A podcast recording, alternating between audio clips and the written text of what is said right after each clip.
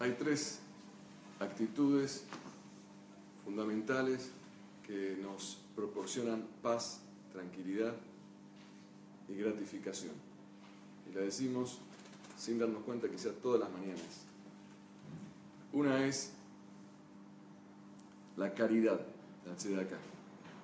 Otra es la tefilá, el rezo. Y otra es el Torah, que es el estudio de la Torah.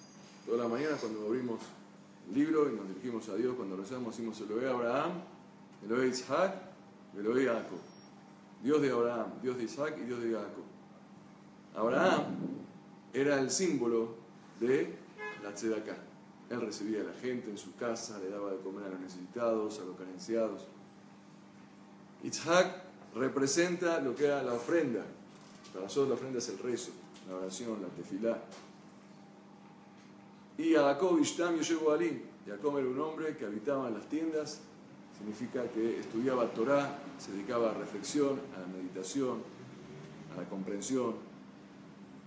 Son tres actitudes que nos conectan. Una con Boreolam, con Dios. ¿Cuál? La tefilá. Otra nos conecta con nosotros mismos, que es el estudio de la Torah. Y otra nos conecta con el prójimo, que es la tzedakah. Tres, Abraham, Isaac y Jacob, tres patriarcas del pueblo de Israel que nos enseñan tres caminos para estar bien con Dios, con el prójimo y con uno mismo. Sin embargo, cuando termina la tefilá y la mirada, ¿qué decimos? Baruch Hashem, Maguen, Abraham. Empieza Dios de Abraham, Dios de Isaac y Dios de Jacob y termina diciendo Maguen Abraham, protector de Abraham. ¿Y qué pasó con Isaac y Jacob, que representan las otras dos, la tefilá y el estudio? La tefilá y el estudio varía según el nivel de la persona. No es lo mismo el estudio de Torah de Moshe Rabbenu, del Gaón de Vilna, de grandes estudiosos, que el estudio de uno. No es lo mismo la tefilá de un gran sandik y el rezo de una persona piadosa que, que tiene capacidad de concentración que el rezo de una persona que está sin capacidad de concentrarse.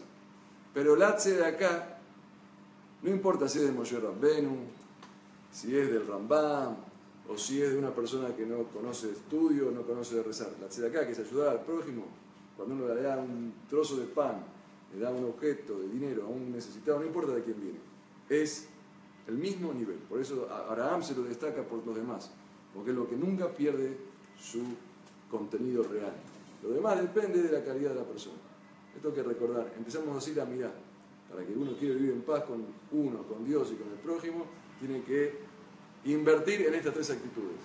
Rezar, estudiar y hacer tzedakah.